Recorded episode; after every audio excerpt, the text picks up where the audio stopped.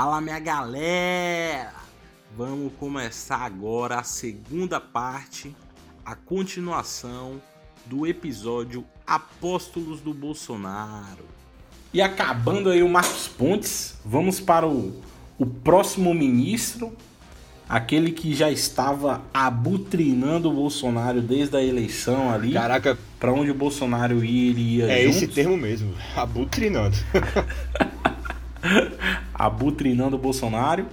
O Onyx Lorenzoni, do Democratas, que foi aí nomeado para a Casa Civil. A meu ver, o ministério mais foda que se tem é o da Casa Civil. Se um dia eu fosse ministro, eu queria ser ministro da Casa Civil. Já deixando a deixa para o futuro aí, quem estiver ouvindo esse podcast. E um pouco do Onyx Lorenzoni, como eu falei, ele é do Partido Democrata. Ele é um médico, ó, um outro médico aí. Será que ele vai ser o Palocci da Casa Civil? Mas é, é, médico... é médico de Bolsominion. Rapaz, não brinque com essa galera. Daqui a pouco vai estar um bocado de robozinho Ai. Aí detonando o nosso podcast e a culpa vai ser sua. Viu? É, é médico Onix, veterinário. É um... o Onyx aí, que é um médico veterinário, né? É... Ele está aí já no seu quarto mandato consecutivo como deputado federal. Foi reeleito também. Em 2016, o nosso Onyx Lorenzoni assumiu o pacote de medidas de combate à corrupção como relator, fazendo ali aquelas pequenas mudanças no texto, apresentando no plenário. E no ano passado aí já é um cara polêmico para a administração Bolsonaro admitiu ter recebido 100 mil reais em caixa 2 da JBS né, em sua campanha de 2014. Então o Bolsonaro já se contradizendo aí, uma das suas contradições, né?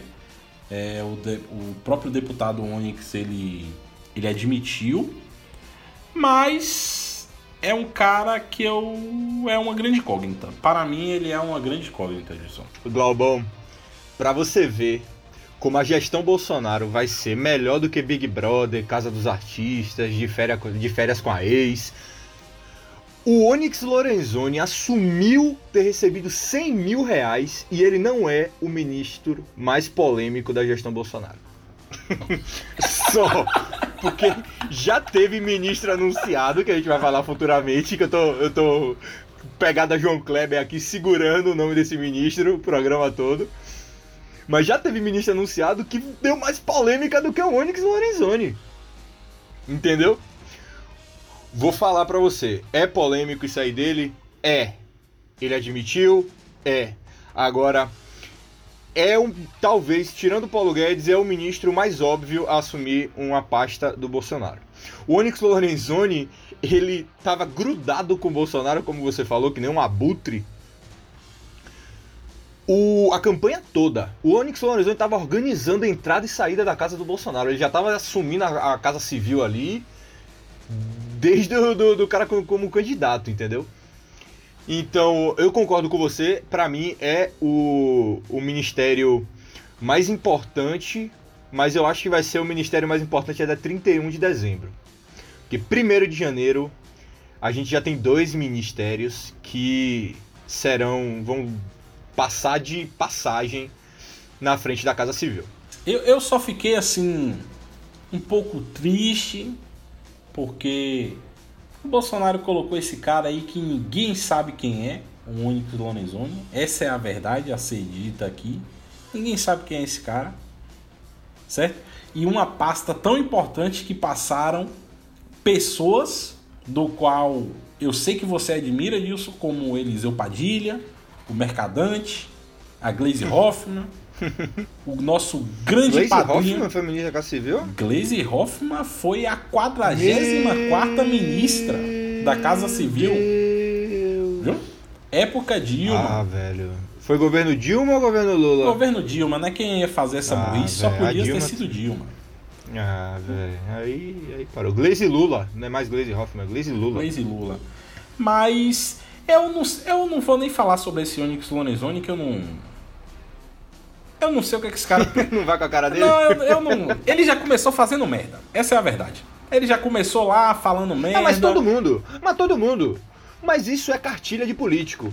É cartilha de cartilha de, de cantora americana para aparecer na voltar a aparecer na mídia. Sai do carro sem calcinha. Cartilha de político brasileiro. Começa já falando uma polêmica. Você ganha os jornais e tal, depois você se explica, você ganha mais jornal de novo, pronto. É padrão. Ele e o Paulo Guedes ali hoje em dia falar, hoje em dia falar merda. Estranhar. Hoje em dia falar merda no Brasil dá em nada. Nada. A gente tem um presidente que foi eleito fazendo merda. Falando merda. Cara, isso é então é verdade. Não dá em nada. É, isso é verdade. Mas é a vida, vamos lá. Mas a gente já teve o Pedro Parente, né? Fica esse ponto aí na história. Mas é sem brincadeiras agora, o Onix ele vai enfrentar aí muitos desafios. Eu espero que para mim assim eu falo que é um ministério assim, digamos, principal politicamente, porque é ele quem vai estar tá fazendo as negociações ali, levando o nome do Bolsonaro para para a Câmara dos Deputados e do Senado e vai estar tá levando as propostas do Bolsonaro, negociando mesmo em nome do Bolsonaro. Então eu espero que ele seja um cara muito firme, porque o que a gestão Bolsonaro vai enfrentar de dificuldades, a gente já falou isso aqui, independente de quem ganhasse, a Câmara praticamente teve aí mais de 40% de renovação. Então, vai enfrentar uma barreira muito grande em relação aos projetos que ele quer aprovar, principalmente a projetos polêmicos, né? É, como redução da maioridade, como o porte legal de armas. Então vai ser um cara que vai ter que rebolar muito para conseguir passar algumas coisas aí que o Bolsonaro quer levar para frente. Mas vai ser uma experiência legal para esse garoto aí de quatro mandatos. Historicamente, o que diz se o governo ele tá estável, a parte estável do governo e a parte instável do governo é a partir do, da Casa Civil. Se você vê muita troca da Casa Civil, significa que o governo ele ou tá tendo uma transição ou o governo enfrentou problemas, porque geralmente é o primeiro-ministro a ser queimado. Geralmente. É quando o governo não está conseguindo passar as coisas dele e tal. Então, se você pegar, por exemplo, o histórico, você citou e eu abri aqui a lista de ministros da Casa Civil. No governo militar mesmo, velho, o, o, a, a pasta civil era um ministro da Casa Civil por presidente. E teve ministro que pegou no governo Geisel, o Golbery, Golbery do Couto Silva, e só soltou no João Figueiredo, entendeu? E no Figueiredo você teve mudança porque era super, superinflação. A mesma coisa aconteceu com, por exemplo, Fernando Henrique, só teve dois ministros, entendeu? Teve um nos dois mandatos dele, depois provavelmente não, não pôde assumir o, o, e o Pedro Parente entrou. Então, o governo Lula, a parte mais estável do governo Lula, 2005 a 2010, foi a Dilma o tempo todo, entendeu? Então, mas mesmo assim teve antes o José Disseu. Então, o que para mim vai acontecer é que a pasta da Casa Civil vai perder o prestígio que tinha antes. Se você pegar os nomes, velho, é só gente grande, velho. Só gente grande pega a Casa Civil. E a gente. Pô, eu vou pegar decrescente. Você teve o Lula por um dia, Wagner Mercadante, Glaze Hoffman, Antônio Palocci. Isso eu tô falando em sequência, eu não tô pulando. Aí depois você pega Dilma, foi ministra da Casa Civil, Zé Disseu, Pedro Parente. É só gente grande. É, uma, é, é o Ministério Brasileiro. Não é mais. Mas era o Ministério Brasileiro. O, Sim, maior certeza, de todos. O mais Lembrando importante. aí, né?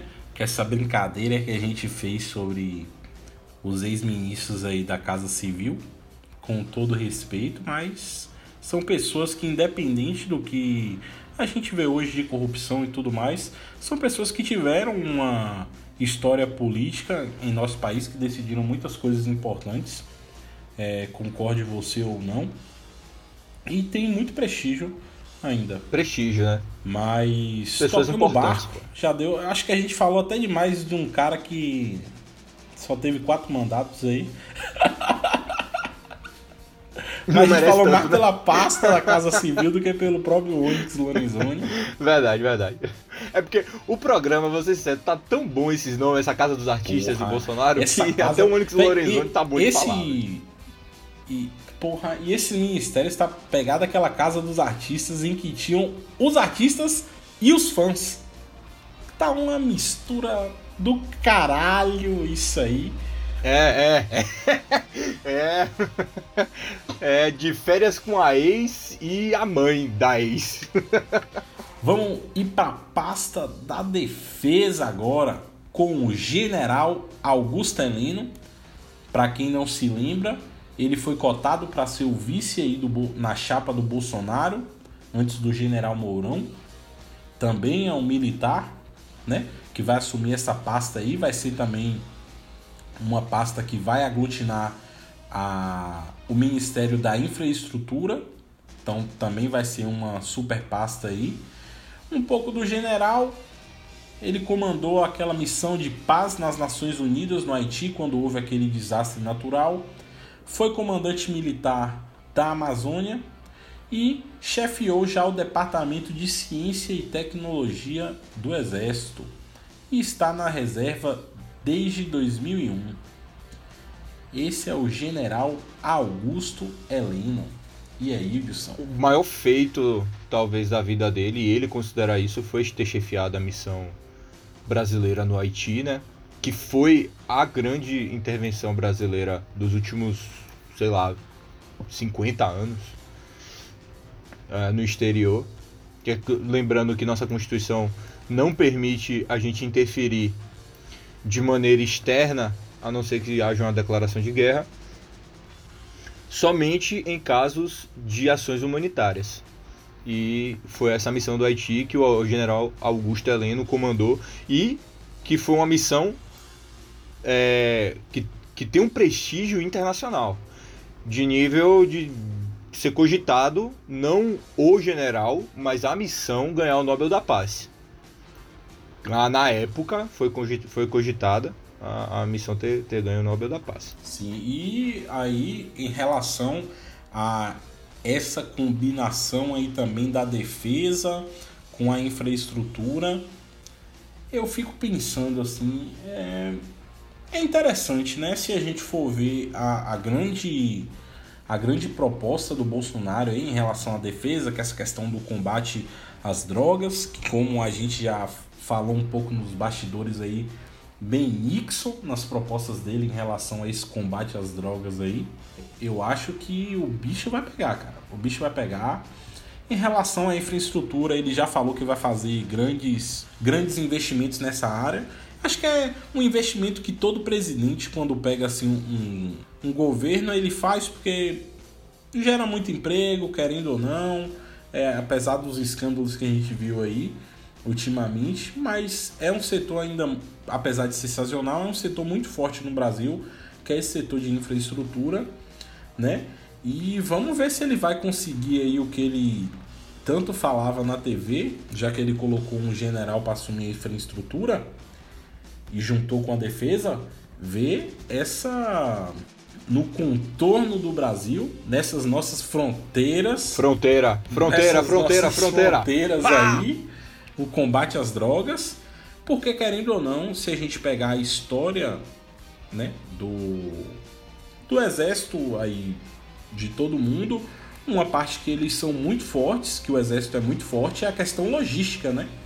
Então, se ele conseguir fazer, ainda é, mais é. O, o Augusto Heleno, que foi militar na Amazônia, então ele sabe como é que é essa logística em relação às fronteiras do Brasil, se ele conseguir fazer um trabalho muito bem feito aí. Eu acho que é mais um pontinho aí pro governo Bolsonaro. Não só no combate às drogas, mas hoje a gente está enfrentando um fluxo de imigrantes muito forte da Venezuela. E querendo ou não, a parte da defesa vai ter que intervir nisso, seja para o bem, que eu digo. Agora sim, um ponto que eu gostei. Eu gosto de ter um militar na defesa. Eu sei que o eu sei que a gente só teve um, um militar desde a reabertura, que foi o, o Vilas Boas agora. eu entendo que de 89 para cá ninguém quis botar um militar como num cargo do executivo, porque tava a, a ditadura estava muito recente, estava todo mundo querendo limar os militares, mas assim, vamos ser sinceros, velho. Não tem porquê, não tem motivo pra gente demonizar as Forças Armadas brasileiras.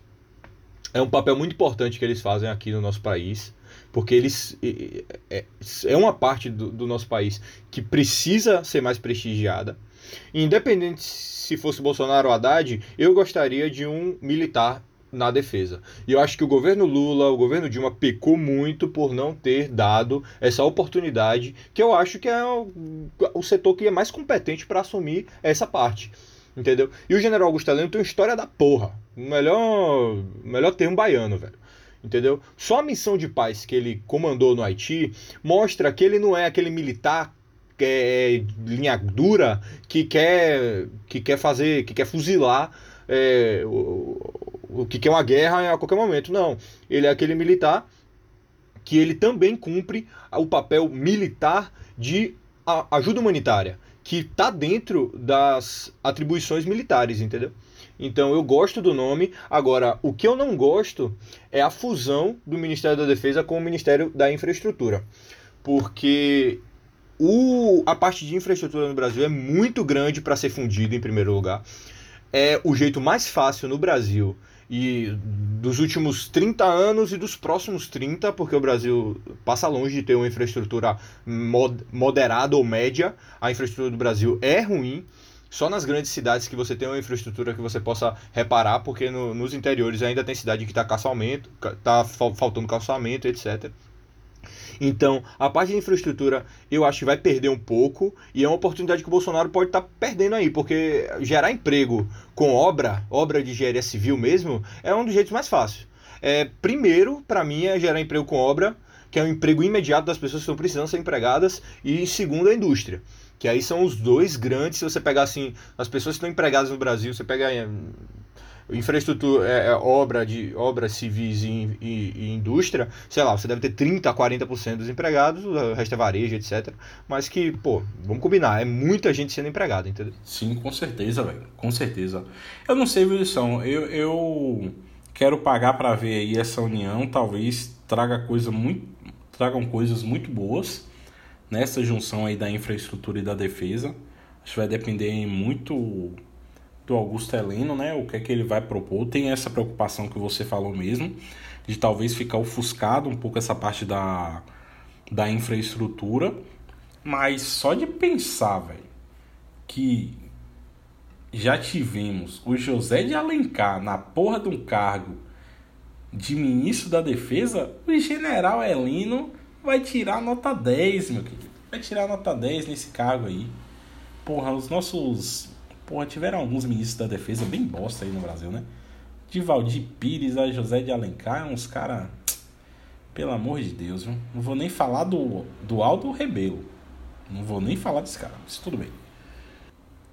E seguindo a nossa pauta aqui, iremos falar dele, aquele o qual não podemos pronunciar o nome, senão ele pode aparecer aqui o grande ministro, quiçá, hum, será maior que o presidente? Fica essa é, dúvida aí. Fica, eu não vou deixar dúvida. O verdade... não, depender de mim. o verdadeiro mito brasileiro, nosso ilustríssimo juiz Sérgio Moro. Capitão Nascimento de toga.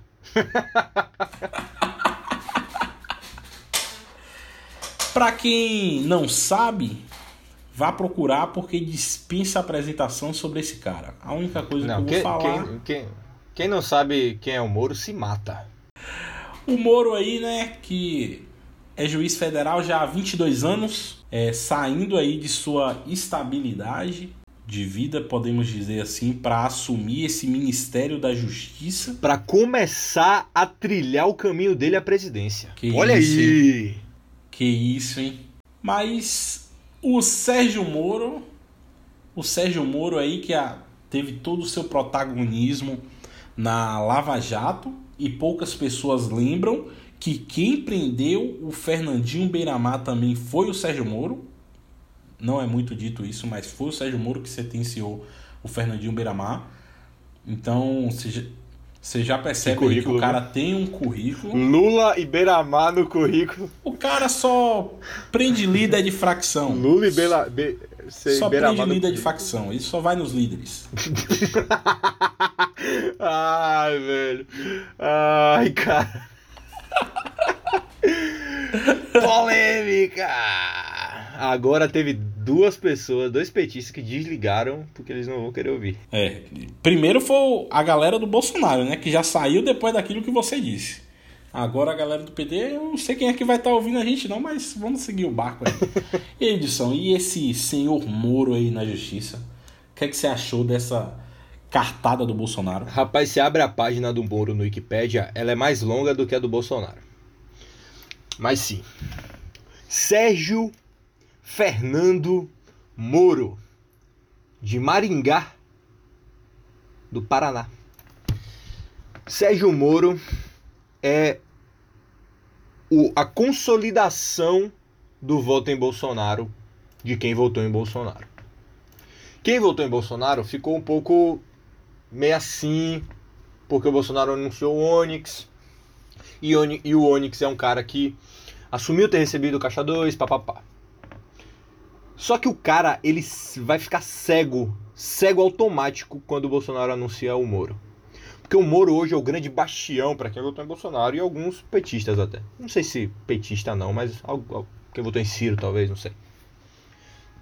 É o grande defensor da moralidade anticorrupção brasileira. O Moro é a estrela política brasileira sem ser político até 1 de janeiro, que ele vai se tornar político. Na verdade, ele já se tornou, né? O cara que está pré-ministro já é político. Eu achei a maior cartada de Bolsonaro, o maior cala-boca de Bolsonaro para qualquer questionamento que ele possa ter, porque o Moro ele ofusca qualquer dúvida de quem votou em Bolsonaro. Não tem ninguém que votou em Bolsonaro arrependido. Não tem. Porque Moro era o que todo mundo esperava. E, e tinha muita gente que estava já desistindo disso. Não acha, não, o Moro não vai assumir, o Moro é mais inteligente que isso, papapá, vou, pá, assumiu. Por que o Moro assumiu? Porque o Moro vai ser presidente da República. Olha aí, hein? Por que o Moro vai ser presidente da República? Gilson Porque de assim como Lula, Bolsonaro é populista. E para tirar um populista do poder é difícil pra chuchu, meu amigo. É muito difícil. Bolsonaro, ou a direita brasileira, ou o populismo vai ficar no poder pra caralho. Bolsonaro ele só precisa fazer uma gestão mais ou menos de boa, que ele é reeleito em 2022. E se Moro for esperto e não ficar dentro do e não for para o STF, ele é presidente de 2026 sim. Porque ele é a estrela nacional. É um menino, é um menino. ele, ele é jovem tem 46 anos, pô. Entendeu? Então o Moro ele só não vira presidente se ele fizer merda muito grande. Muito grande. Ele pode fazer uma merdinha ali acolá. Todo político faz, todo político fala.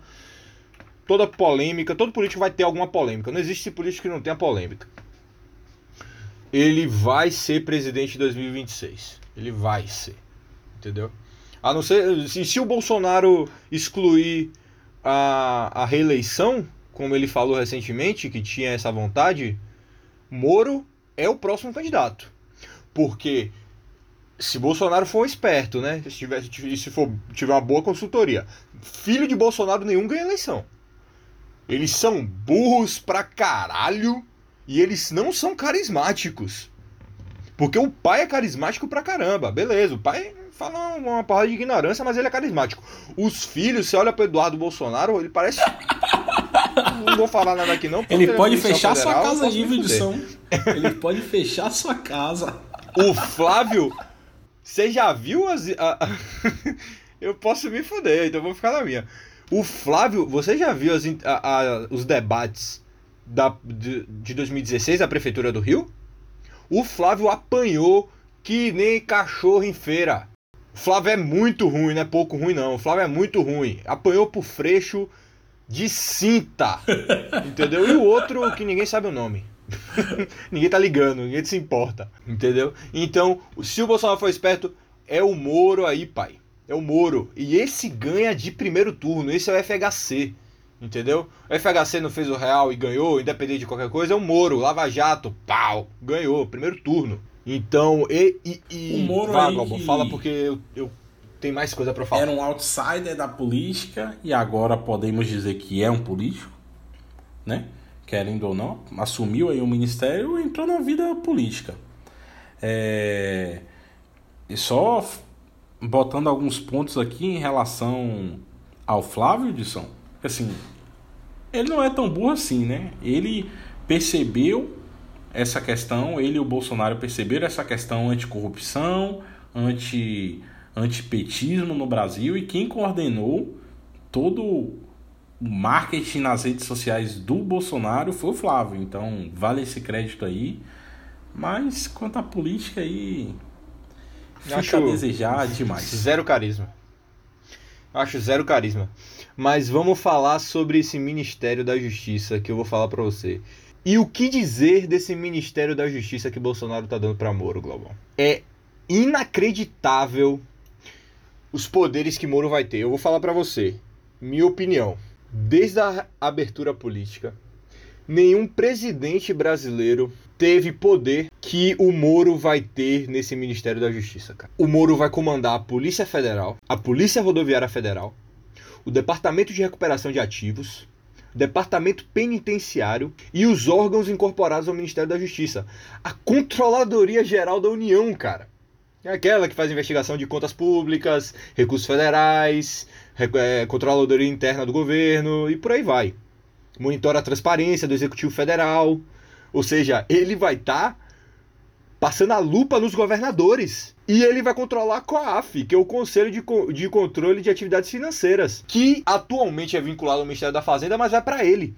Cara, o Moro, o Moro vai ter o Ministério Aí agora, agora é opinião minha, eu posso estar falando besteira, é uma opinião minha. Mas o Moro vai ter o maior ministério do governo Bolsonaro. Não é o Paulo Guedes, é o Moro. O Paulo Guedes, beleza, ele vai fazer economia, mas quem vai fazer política, quem vai dar o tom da gestão Bolsonaro, vai ser o Moro. O Sérgio Moro aí que vai assumir essa super pasta que você falou brilhantemente, Gilson. Vai ter grandes poderes e, como diz o nosso herói Tio Ben, na saga do Homem-Aranha, com grandes poderes, vem grandes responsabilidades. Temos aí o Sérgio Moro, esse mito nacional. E a única coisa que eu espero do Sérgio Moro é que ele não apareça em nenhuma sextape, saia do grupinho do WhatsApp do Dória. Tirando isso, qualquer merda que ele fizer vai ser bem justificada. Ainda teve isso essa eleição, né, velho? Os nudes do Dória, velho. Meu Deus. Mas o Sérgio Moro, eu acho que vai dar um peso muito grande a essa questão que é também uma retórica do Bolsonaro há muito tempo, o combate à corrupção, né? O combate às drogas. Vale lembrar que o Sérgio Moro aí tem, podemos dizer, diversas é, especializações na área de lavagem de dinheiro. Então, pelo fato dele já ter atuado aí com questões também de drogas, pode ser que ele puxe muito o Ministério da Justiça para essa questão, porque a gente sabe que o grande problema do, do narcotráfico como geral é o dinheiro que eles conseguem circular, que não é pouco dinheiro. Então, se o Moro fizer um trabalho em relação a isso, vai casar perfeitamente aí com os anseios do seu chefe, Bolsonaro. Ah, achei que você tava falando do Bolsonaro em relação a Moro. Velho, o Moro, o Moro sentou na cadeira de presidência, sentou na cadeira de presidente com esse ministério. Ele sentou na cadeira de presidente, velho. Esse ministério é surreal o quão grande, o quão importante vai ser, cara. Acho que as pessoas não, não se tocaram ainda do que o Moro acabou de pegar, velho. O Moro acabou de pegar, velho. O, o, Talvez o maior ministério da história do Brasil. Que responsa, não? Que responsa. É um cara jovem, tem muito a, a dar pelo país aí. E o que é que você acha? Você acha que ele e o Bolsonaro conversaram sobre o STF, ele ir pro STF daqui a alguns anos? Rapaz, eu não sei, velho. Ó, eles tiveram a conversa, a segunda que eu li foi uma hora e meia, né? Discutindo sobre a pasta. O Bolsonaro deu tudo que ele, que ele podia dar para o Moro entrar. Não acho, não acho que deve ter sido difícil para convencer o Moro. Se ele viajou, ele já estava com a intenção de, de assumir a pasta. Agora, agora em relação ao que você falou do STF, eu eu acho um erro se ele for pro STF. 2020, eu acho, ou é 2022, que o Celso de Mello se aposenta. Eu acho um erro gigantesco, é uma oportunidade que ele está perdendo. Porque ele vai ser o ministro da gestão Bolsonaro. E caso a gestão Bolsonaro seja, de novo, mais ou menos boa, não precisa ser espetacular não, mais ou menos boa, ele tem grandes chances de assumir o maior cargo executivo do Brasil em 2026. Você tá botando muita esperança aí no, no Sérgio Moro, viu, Edson? Eu, eu, eu não acho assim que ele vai ter tanto holofote. É tudo que o brasileiro quer. Globão, é tudo que o brasileiro quer. O brasileiro, ele não vota em propostas, ele vota em personas. O brasileiro tá cagando. O, brasileiro acha justificativa para votar no Bolsonaro, até nos absurdos que o Bolsonaro fala. O brasileiro acha justificativa para votar no Lula, até nos absurdos que o Lula fez e fala. Entendeu? O brasileiro vota em personas, em exemplos que ele toma para si. Foi assim com o FHC, foi assim com o Lula, foi assim com a Dilma, porque o Lula botou, ou seja, Lula, e foi assim com o Bolsonaro. O Moro, ele, mesmo com as contradições e a prisão de Lula, papapá, papapá, o Moro, ele é um cara importante. E o brasileiro admira isso. Então o Moro, ele vai. Agora ele, ele, ele subiu de patamar. Ele saiu da Lava Jato e ele agora vai comandar a Polícia Federal. O nego acha, ah, o Moro agora perdeu o prestígio que é da Lava Jato. Você esqueceu que o Moro agora vai nomear o, pre, o, o presidente da, da, da, Polícia Federal, acho que é presidente, diretor da Polícia Federal. Você esqueceu isso? Que ele vai nomear o diretor da Polícia Rodoviária Federal?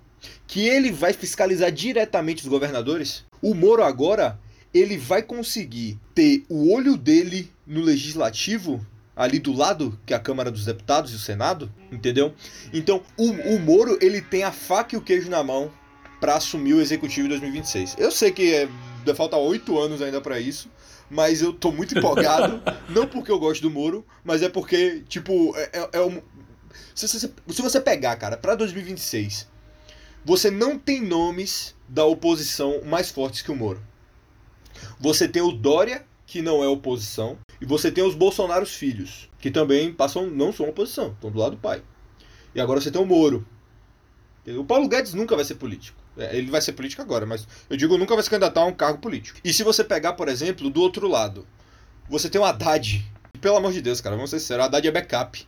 O Haddad é porque o PT é uma seita. O PT e o Lula, por si, não deixa ninguém crescer dentro do partido. O PT, ele, tem, ele é centralizado no Lula.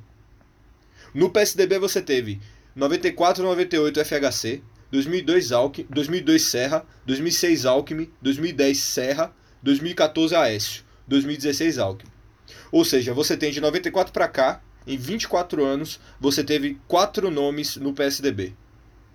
Quatro, quatro nomes fortíssimos. No PT você só teve um.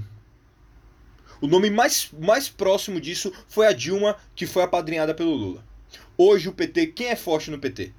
Quem tem independência no PT?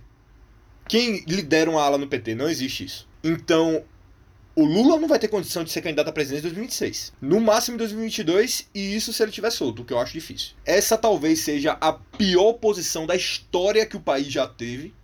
É a oposição mais fraca de todas. A oposição que está mais preocupada em fazer meme político. É uma oposição terrível. Terrível. É uma das piores oposições. Você tem como líder da oposição pelo menos quer aspirar a ser líder da oposição, o Ciro, que talvez seja um bom líder da oposição, você quer gostando dele ou não, mas o PT não quer soltar o osso disso. O PT não soltou o osso para deixar o Ciro liderar a, a esquerda, centralizar a esquerda. Quem dirá com isso? Entendeu? Então, a direita brasileira, por ter um presidente populista, o que nem sempre tá, tá alinhado com a direita, por ter um presidente populista, tem a faca e queijo na mão para levar muito tempo para sair do poder. Talvez os mesmos 13 anos que o PT ficou, a direita fique. Doido isso aí, hein? Doido essa seu, sua conclusão aí de 10 minutos. Foi mal, mano. Foi mal. Me empolguei, velho. Me empolguei, pô. Me empolguei porque muita coisa acontecendo, véio. muita coisa acontecendo. Tudo que você falou aí, Dilson, tem também a questão, assim, né? Se a gente for ver, a, a, a última grande personalidade brasileira foi o Lula, frente aí, né, a, ao mundo. Foi o cara que foi dar conselhos a Angela Merkel na época da crise em 2008 de como trabalhar a empregabilidade de um país. Foi o cara que foi é, fazer coluna na Times. Querendo ou não, ele foi um, uma grande figura e ainda é a nível aí, internacional do Brasil.